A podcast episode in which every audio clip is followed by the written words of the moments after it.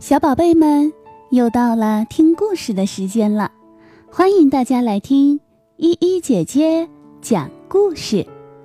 今天，依依姐姐要和大家分享的是一个绘本故事，故事的名字叫《小兔当家》。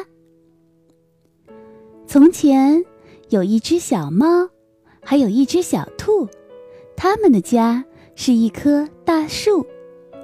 大树的旁边是一条小河，小猫和小兔相处得很和睦，它们一起玩，一起笑，一起说晚安。只是有一件事不太妙，小兔的胆子太小，小猫却什么也不怕。小兔啊，你没必要那么害怕。就算狮子、老虎来了，我也可以保护你的。我我不怕。小兔说着，大耳朵直发抖，因为它听见不远的地方又传来了一阵怪响。因为小兔总爱大惊小怪，朋友俩没法再相亲相爱。有时候，他们正在草地上玩游戏。小兔会忽然跑个无影无踪，只因为树丛里刮过了一阵小风。有时候，它们正在吃饭，小兔会忽然钻到桌子下面，半天都不会再出现。这个小兔，小猫心烦意乱，怎么总改不了这胆小的模样？这是一个美丽的夜晚。月儿挂在天边，一切都宁静庄严，只有水波在轻轻的歌唱。哇，小猫说：“还有什么比在月下浮想联翩更美呢？”美，小兔大耳朵直发抖。小兔，小猫高喊道：“你该不会是又……”可它话还没说完。小兔已经在它背后缩成了一团，我真是受够了。小猫说：“和它在一起，什么都别想玩，连这么美的月亮它也不要看。”小猫决心离家出走，它沿着河岸一直往前，独自一个人真好。它开心的喵喵叫：“我可以给自己找个新家。”然后我独自一个过到老。小猫很想找个伙伴聊聊它找新家的宏伟计划。在河岸边，它遇到了一只浣熊。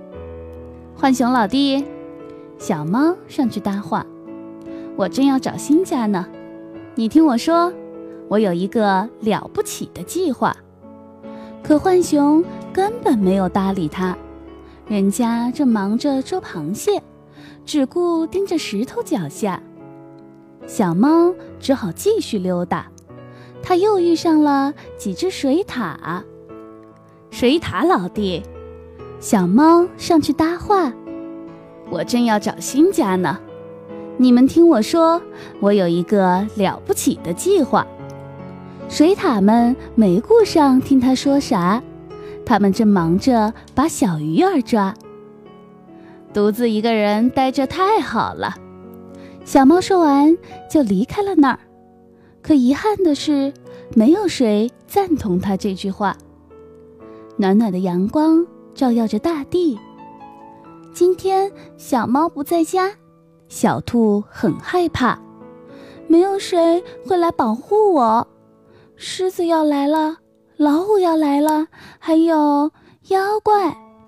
这时，小猫正在草地上独自散步，心里想着家里的小兔。它在做什么呢？肯定又在大惊小怪。小猫想：还好我离开了那里，它再也不能来烦我了。小猫想给自己找一个新住处，可它没有找到一棵合适的大树。也没有遇上一个伙伴愿意抽时间听他说话。刺猬匆匆穿过草丛，松鼠飞快地窜上树顶，小耗子一溜烟已经没影，小猫只能远远地看着它们。想找个能说话的伴儿，并不是那么简单，只有真心的朋友才会和你无话不谈。可小猫渐渐地失去了开口的勇气，它只是走呀走呀，越走越远。那些狮子、老虎、妖怪已经包围了我们的大树。家里的小兔自言自语。等到小猫回来，它们早就把一切吞下了肚子里。可怜的小猫，小兔心里想：“它是我最好的朋友，我怎么能这样让妖怪吞了我们的家？”小兔开始往外面爬。灌木丛在瑟瑟作响，小河里还冒着水花。我要当好这个家。小兔竖起发抖的耳朵，宣布：“虽然它是那么害怕，一步三回头，不想举脚丫。”终于，它鼓起勇气冲向了灌木丛。那后面连一个鬼影子也没有，只有树叶在风中沙沙的响。还有小河水在哗哗的流，小兔高兴地蹦了起来。什么也没有，没有狮子，没有老虎，没有妖怪，他们都被我吓跑了。小兔快活地跳起舞来。我守住了这个家园，等小猫回来一看，会发现什么也没有改变。